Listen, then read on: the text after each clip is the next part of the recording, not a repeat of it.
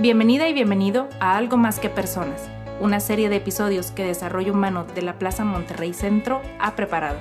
Nuestra intención es charlar contigo de temas comunes que vivimos todos los días. Buscamos aportar ideas que nos ayuden a encontrar un balance en nuestra vida.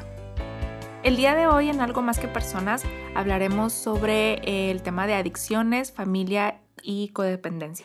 Y para eso me acompaña de nueva cuenta Alejandra Villa, quien es psicoterapeuta con enfoque gestal y que además pues, ha trabajado mucho eh, precisamente en temas de adicciones a sustancias, codependencia, trabajo con familia y pues bueno, el día de hoy nos acompaña a ella. Bienvenida Ale. Muchas gracias Carla, gracias por la invitación nuevamente. Un honor estar aquí. Por acompañarnos. Y bueno, pues igualmente es un tema muy interesante, pero creo que ahora sí que iniciando por el, por el principio, eh, eh, ¿qué es una adicción, Ale? Creo que es importante que, definamos el término. Sí, claro. Mira, una adicción es una dependencia o necesidad hacia una sustancia, actividad o relación y esto es causada por la satisfacción que esto le provoca a una persona.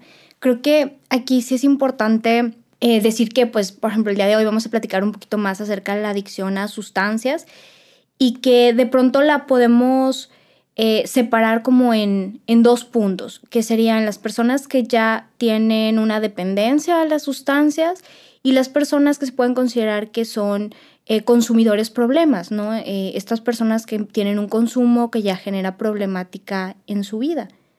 ¿Cuál sería esa diferencia, por ejemplo? Mira, el consumidor problema es una persona que ya excede sus límites de consumo. Los límites eh, que están recomendados por la Organización Mundial de Salud y están especificados a la población de, de cada país y están excediendo estos límites, lo cual obviamente afecta a su salud física, emocional y social.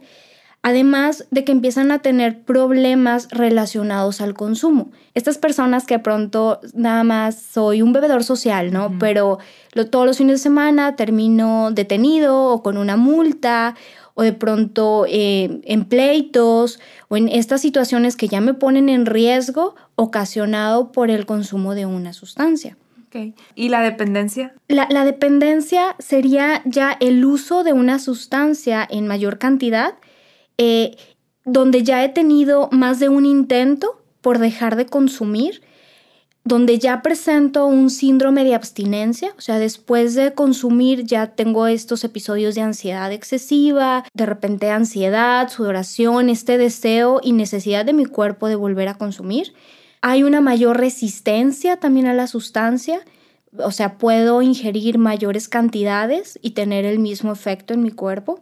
Y ya tengo un consumo eh, diario o de mucho más frecuencia de las sustancias. En ambos existe, eh, o sea, la persona ya empieza a tener una disfunción en toda su esfera, por ejemplo, en lo social, en lo laboral, en lo familiar. Así es. Eh, nada más que la diferencia es que, eh, por ejemplo, en un consumidor problema, se, se, normalizan muchas de esos problemas. O sea, y es como muy común, ah, es que estaba tomado. Ah, estaba tomada, no, es que estábamos de fiesta y entonces sucedió esto eh, ay, pues es que sí, agarré la fiesta y no llegué al trabajo, ¿no? O de repente es como se empieza a normalizar los conflictos que hay alrededor del consumo. Y en cambio en la dependencia ya empiezan a ser problemas que empiezan a impactar directamente toda la vida. Ya perdí el trabajo, o sea, ya aumenta la escala de la problemática, ¿no? Ya eh, de plano perdí la comunicación con mi familia o llegamos a niveles de violencia, o sea, ya el tipo de de problemáticas ya dejan de normalizarse tanto. No significa que no existan en el consumo problemático, pero se normalizan socialmente. Ok, y fíjate, hablando de, desde la perspectiva social, eh, ¿existe una diferencia en términos de estadística, perdón, entre los consumidores o, las consumidoras eh, problema en términos de, de género? Sí, o sea, en cuanto a género, eh, obviamente eh, está más apoyado el consumo, por ejemplo, de alcohol en los hombres y hay mayor estadística. Eh, sin embargo, fíjate que en cuanto a edades de inicio, tanto hombres como mujeres empiezan más o menos en las mismas etapas. la edad de inicio es de 11 a 15 años en consumo de hombres y mujeres aquí en México. Eh, realmente son edades muy tempranas por lo que decimos, está normalizado el consumo. De pronto estas frases de, es que yo dejo que tomen en mi casa, ¿no? para que no estén en riesgo. Y lo que estoy haciendo es ser un papel activo en el consumo y, que se normalicen estas situaciones. Entonces yo normalizo que si vas a tomar afuera va a haber problemas. Hasta las cantidades. Si de pronto conociéramos, mira, para una mujer, eh, para que ya sea el consumo aceptado, es que tome no más de tres tragos en un día, tres copas, ya sea como una cuba, este, una copa de vino, tres copas en un evento. Y en la semana no puedes tener más de nueve. ¿Cuántas personas no rebasan esa cantidad? En los hombres, tiene, no pueden ser más de cuatro eh, copas por evento y no más de doce a la semana. ¿Cuántas personas no rebasan esa cantidad? Entonces, de pronto sí es importante conocer estas cantidades porque estamos hablando que ya entro en, en los puntos de un consumidor problema y se normalizan. ¿Cuál es el papel de la familia, Ale? Ahorita hablabas en, cuanto a la normalización, ¿no? Claro, no, o sea, hablemos que la sociedad pues está conformada de la familia, ¿no? O sea, la familia es el, núcleo eh, de, de esta sociedad. Y fíjate que por cada persona que presenta una adicción o una dependencia, hay siete personas mínimo a su alrededor que se ven afectadas por esto. O sea, es, es, un papel muy, muy importante porque no solamente es la problemática de una persona, sino de la familia como tal. Eh, en una familia la comunicación se vuelve totalmente confusa e indirecta, siempre estamos tratando de mandarnos mensajes, las cosas no se dicen de forma clara. Y es muy fácil para la familia a veces encubrir o justificar la conducta de la persona que tiene una adicción. Empezamos como familia a aislarnos también del entorno social, ya no vamos a ir con los tíos, con los abuelos, porque no queremos generar problemas o no queremos que vean lo que está pasando y todo esto lo que va haciendo es que se fomente o se incremente más la conducta del adicto.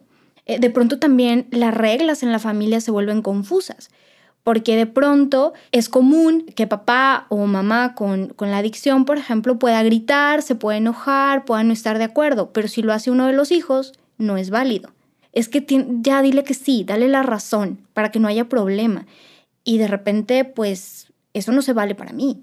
Entonces las reglas empiezan a ser confusas entre los miembros de cada uno y obviamente las cuestiones de disciplina y límites también. Cuando hablamos ya de codependencia, que este término también muy, pues dentro del tema de las, de las adicciones, muy dicho, ¿no? Muy sonado. Sí, fíjate, creo que aquí algo importante eh, es diferenciar la codependencia de otro tipo de dependencias emocionales, porque de repente a todo ya le llamamos codependencia, ¿no? y, y no es así.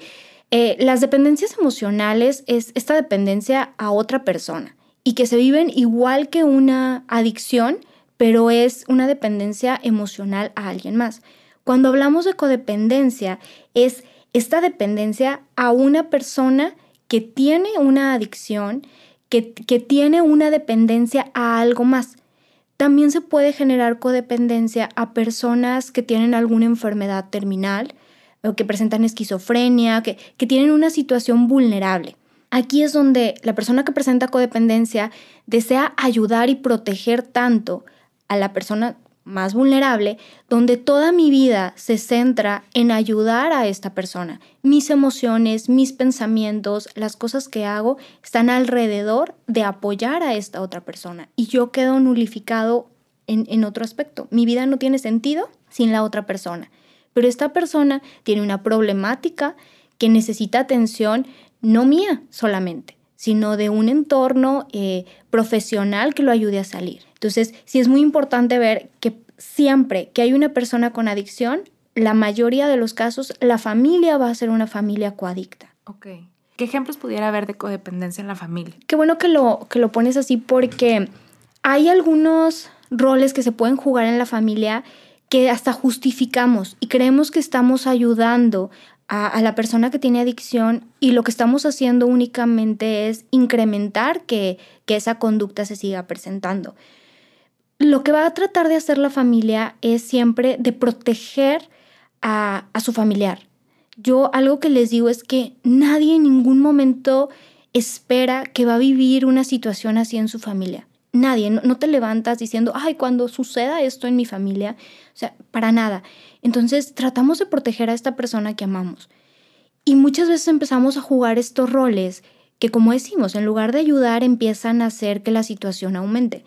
Cuando de repente me vuelvo el cuidador, ¿no? Y, de repente estoy eh, al pendiente todo el tiempo que esté bien, que, que no vaya a tener un problema, que no se dé cuenta que ya hizo eh, el ridículo en este evento que estábamos o que no pasa nada si tuvo problemas en el trabajo. Empiezo a minimizar esas consecuencias lógicas de sus decisiones. Y en lugar de ayudarlo, lo que estoy haciendo es que no vea una consecuencia de sus acciones y que sea muy fácil seguir haciendo, seguir haciendo esto, ¿no? De pronto tampoco hay estos límites en la relación conmigo como su familiar. Entonces le tengo permitido que, me trate o que no cumpla las reglas de la casa porque eh, está pasando por esta situación. Entonces, obviamente lo que estoy haciendo es minimizar el problema y que este problema siga aumentando. Esos son algunos de, de, los, de las formas en las que se puede ver. Otras veces se puede ver más oculto.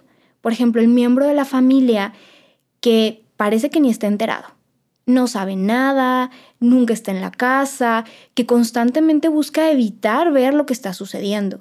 Él es parte del sistema y él también necesita estar involucrado en, la solución de, de, lo que está pasando. Y no porque no vea lo que está sucediendo, no está pasando. Y no es parte de la dinámica, ¿no? Exacto, y también está jugando un rol. Sí. De pronto también se puede ver del otro extremo, el miembro de la familia que quiere tener muchos logros, para desviar la atención de la persona que está presentando adicción, ¿no? Y es el que tiene el trabajo estable, el que de, pronto es este hijo que empieza a mantener hasta a la familia, ¿no? Eh, este hijo que tiene logros académicos o que de pronto empieza a tener como, este, véanme a mí y no vean el problema que está sucediendo en la familia. Eso tampoco nos ayuda. ¿Por qué? Porque también es parte de la problemática y no tenemos que minimizar que se tiene que atender. Y fíjate, Ale, qué interesante es ver la adicción desde un panorama integral, ¿no? Como todo un proceso familiar o todo un proceso de, sistema, ¿no? De dinámica y que cada uno tiene una función y que cada uno sostiene de alguna manera, ya sea de manera de forma activa o de forma pasiva, sostiene el, el problema. Sí, fíjate que algo que, bueno, desde el enfoque sistémico se trabaja que el, el adicto no es el problema es el síntoma de la familia.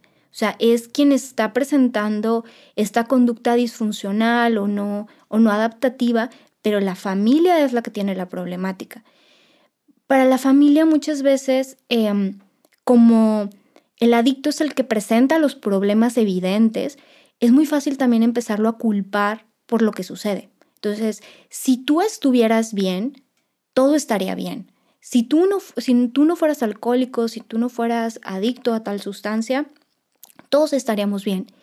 Y eso no ayuda a que se solucione la situación. Lo único que hacemos es que se incremente, porque el adicto sigue recibiendo toda la responsabilidad de lo que los demás miembros de la familia no se quieren hacer cargo.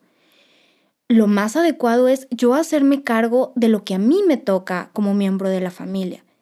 Y así es como la, la dinámica va a, ir, va a ser diferente, porque creemos que con irlo a internar, que con llevarlo a este lugar o llevarlo a, a, que reciba ayuda, todo se va a solucionar. Y yo no tengo nada que ver.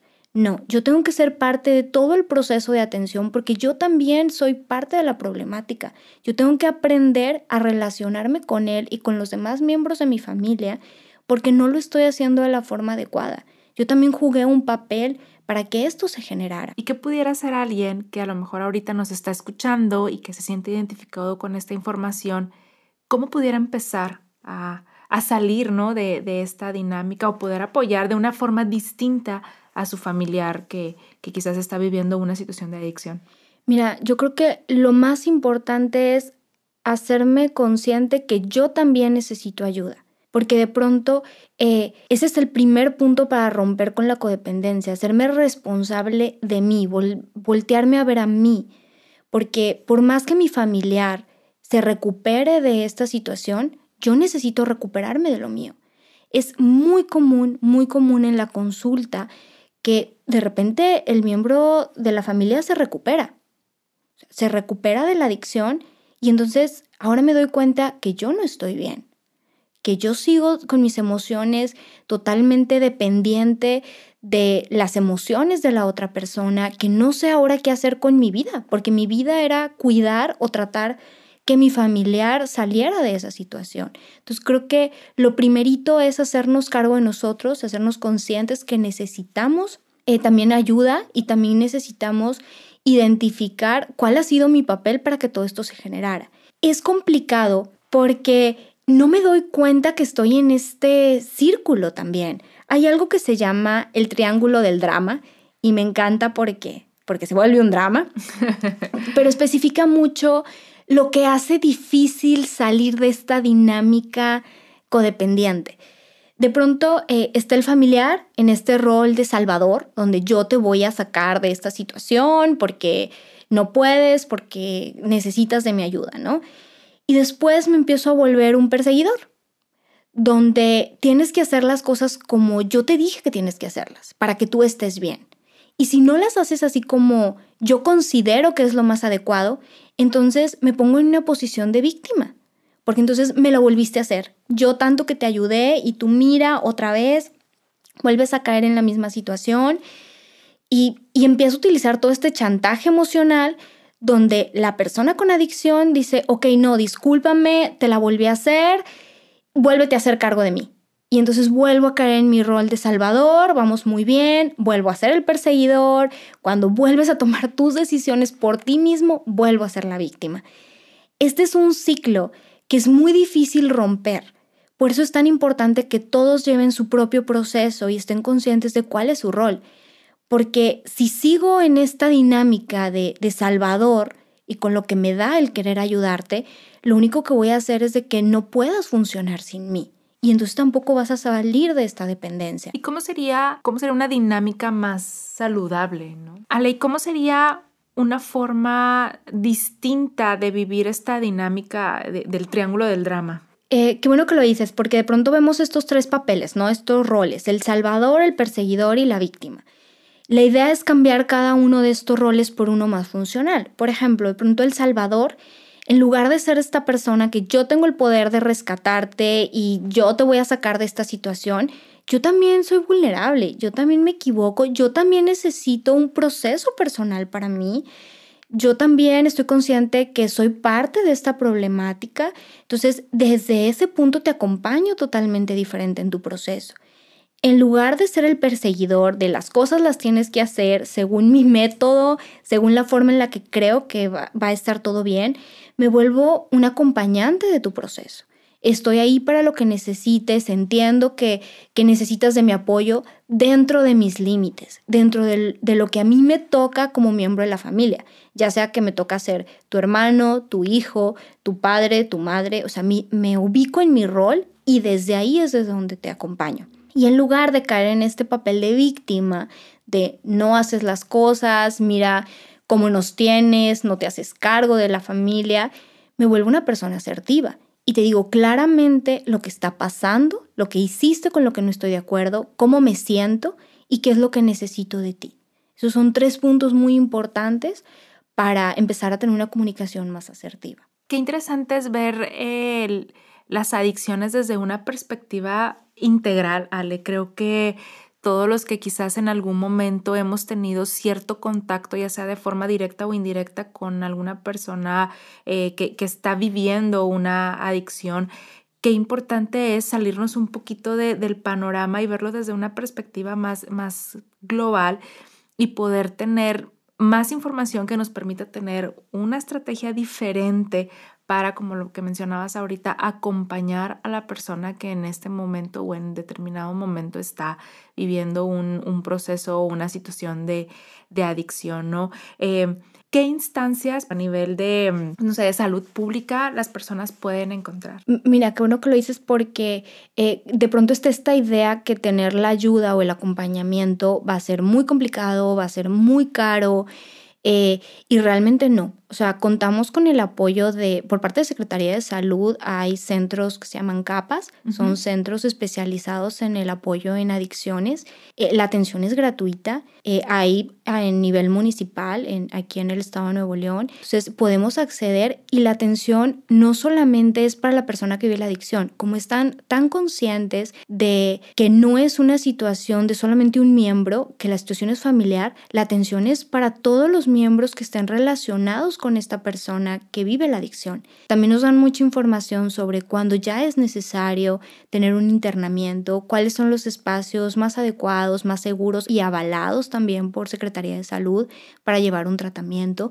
Entonces, eh, los invitaría a que los busquen. Eh, son, tenemos muchos de estos espacios con profesionales capacitados y si de pronto eh, tienes esta duda de cómo llevar el proceso de acompañar a tu familiar o si no sé si estoy siendo un consumidor problema, a lo mejor no me identifico como una persona adicta, pero sí estoy viendo que mi consumo no es adecuado, acude con un profesional y a partir de ahí te van a saber guiar. Si la persona con la que tú te acercaste no es la adecuada, no es especialista en el tema, si la persona eh, cree que necesitas el apoyo de una institución, te lo va a decir. La mayoría de los profesionistas que, que sabemos del tema o que creo que somos éticos con nuestro trabajo, te va a poder referir a otro espacio donde sea el espacio ideal para ti. Pero si tienes por lo menos la duda, acércate acércate y, vas a ver que te van a poder guiar en el, ok, tú tienes que hacer este trabajo sobre ti o puedes orientar y acompañar a tu familiar de esta manera.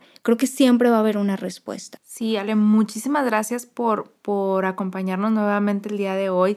De igual manera, el tema de las adicciones, pues es un tema muy profundo. Creo que tendríamos que eh, tener muchísimo tiempo para poder ahondar más sobre el tema. Te agradezco nuevamente. Igualmente a las personas que nos escucharon el día de hoy, si tienen alguna duda, pueden acercarse al Departamento de Desarrollo Humano de la Plaza Monterrey Centro con la intención de poder orientarlos, de poderlos guiar. Si eh, llegaras a identificarte, si nos estás escuchando algún, algún problema o alguna situación que consideres que te podemos orientar, no dudes ¿no? en hacerlo.